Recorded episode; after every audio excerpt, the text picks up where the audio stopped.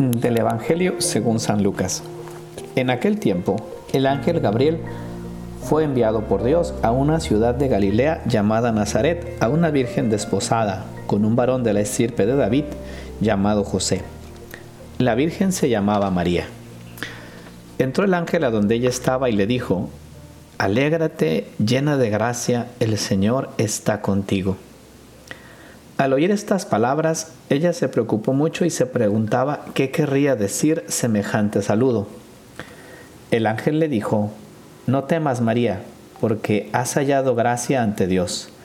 Vas a concebir y vas a dar a luz un hijo a quien pondrás por nombre Jesús.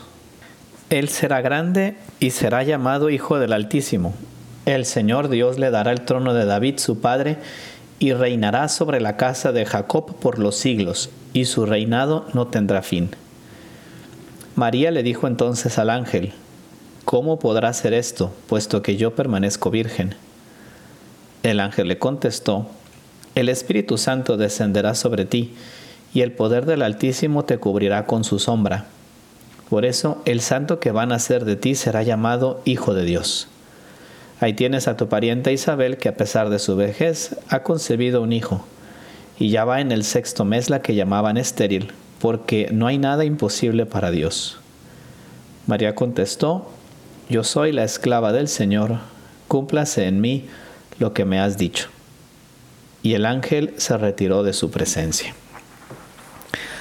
Estamos leyendo este Evangelio porque hoy es la fiesta de la Inmaculada Concepción el dogma que nos recuerda que, María fue concebida sin pecado original, además de que fue asunta a los cielos, además de que es la Madre de Dios, además de que conservó su virginidad antes, durante y después del parto, pues también afirmamos que María nació sin pecado original, con esa mancha que todos nosotros tenemos o nacemos con ella y que se nos borra con el bautismo.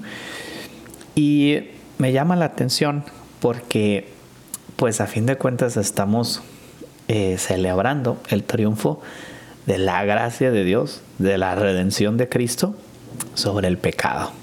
Hoy, pues eh, estamos en un mundo donde nos preocupamos mucho por, por la contaminación, por mantener nuestros ambientes limpios porque no haya basura. Y, creo que, bueno, es algo muy positivo el hecho de que nos preocupemos, pues porque no haya una eh, contaminación ambiental, porque pues vemos que no nos ayuda a conservar nuestro mundo. Y me llama la atención también porque creo que en otras muchas áreas de la vida también cuidamos mucho no contaminarnos o tratar de estar eh, limpios o sanos, ¿no? Pensemos, por ejemplo, pues en, nuestro cuerpo, cómo cuidamos nuestra alimentación y cómo hacemos ejercicio para que nuestro cuerpo esté sano y para que pues realmente no, o sea, tengamos una buena salud para no estar contaminados por dentro, para evitar así enfermedades, ¿no? Podemos pensar también en los ambientes de trabajo y cómo pues realmente nos interesa que los ambientes eh, de trabajo, familiares, sociales, pues sean buenos, sean de personas que nos aporten, que sean de personas que nos ayuden. Incluso, pues muchas veces se escucha ahí, ¿no? Entre los noviazgos, el evitar noviazgos tóxicos de alguna persona que está constantemente checándote o viendo qué haces o celosa. Todo esto, ¿por qué? Porque queremos eh, rodearnos de un ambiente sano, sano en el exterior, pero también sano en el interior. Y me ponía a pensar, la verdadera contaminación, la, la más importante, si se pudiera decir, pues es el pecado, porque es la contaminación del alma. Y hoy María nos está diciendo, eh, pues que la gracia es mucho más fuerte que el pecado, es decir, que Dios es capaz de limpiar, de purificar eh, nuestra alma, y, de quitar eso que tantas veces pedimos en el Padre nuestro, ¿no? Líbranos del mal, pues el auténtico mal es el mal que está dentro de nosotros, porque como el Evangelio también dice en otra ocasión, ahí en el corazón del hombre es donde salen o surgen pues eh, todas las malas acciones. Y, y quisiera que te preguntaras de verdad con cuánta seriedad rechazas el pecado, porque es que a veces tenemos pecados que acariciamos, a veces pecados que se nos hacen cool, que se nos hacen buenos, que nos dan una cierta pues originalidad, nos hacen diferentes y no nos preocupamos de esa contaminación del alma. Nos preocupamos muchas veces por lo exterior, pero ¿cómo está nuestra contaminación interior? ¿Qué le estamos metiendo a nuestro espíritu?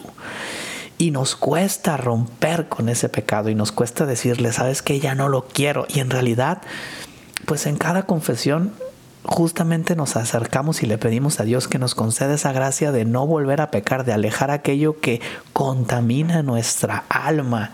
Y justamente eso es lo que nos enseña la Virgen María hoy. Nos enseña que con la gracia de Dios sí podemos purificarnos. Ella, que era una mujer común, lees el Evangelio y te dice a una mujer desposada con un hombre que se llamaba José, ella se llamaba María, no era una persona famosa, no era una persona conocida, era una persona pues prácticamente como cualquiera de nosotros, que claro, Dios a ella le dio la gracia de nacer sin pecado, pero, pero a fin de cuentas ese es el inicio de la historia. María a lo largo de su vida conservó esa gracia de Dios, es decir, fue capaz de vencer al pecado. Y a veces nosotros en lugar de querer vencerlo, pues lo queremos acariciar. Y hay vicios o cosas que tú sabes que te lastiman y sin embargo ahí las quieres tener. Como en otras dimensiones de nuestra vida eh, intentamos crear buenos hábitos y en nuestra vida de gracia y en nuestra relación con Dios eh, no, y nos cuesta. María pues hoy nos viene a decir que sí se puede. María que era una mujer común como cualquier otra, nos viene a decir que nosotros, hombres, mujeres comunes, también podemos con la gracia de Dios vencer el pecado. De alguna forma María nos viene a recordar que Dios y que su gracia es mucho más fuerte que nuestra debilidad y que Dios efectivamente haciendo eso pues es capaz de hacernos felices. Hoy te invitaría a que tomes esta decisión de rechazar el pecado. Quizá incluso te diría, haz un buen examen de conciencia y piensa en qué pecado tienes que rechazar. El pecado del orgullo, el pecado de la lujuria, el pecado de la pereza, el pecado de la soberbia. ¿Cuántas cosas ahí medio veladas vamos acariciando y no nos queremos desapegar de ellas? Y sin embargo, pues esta fiesta nos recuerda que con la gracia de Dios sí podemos hacerlo y no le tengas miedo. No le tengas miedo a sacar de ti esa contaminación espiritual, porque el pecado no te hace más grande, el pecado no te hace más fuerte, el pecado no te hace mejor. El pecado te lastima y te va carcomiendo por dentro, ¿no? Como, como la polilla que, que, va destruyendo el alma, como pues esas termitas que se meten en la madera y que la van llenando de agujeros. Eso hace el pecado en nuestra alma. Y, y hoy la Virgen pues quiere ayudarte a renovar tu alma, quiere que la gracia de Dios entre en ti, quiere que saques el pecado y que metas la gracia. Así que pues aprendamos de ella, a ser personas que dejan obrar a Dios en su vida, a ser personas espiritualmente limpias y no contaminadas y aprender sobre todo pues que la gracia de Dios es aquello que nos hace más grandes, nos hace más fuertes, nos hace mejores. Que Dios les bendiga, soy el Padre Banibaldo Díaz y les invito a compartir nuestro podcast que haría Jesús?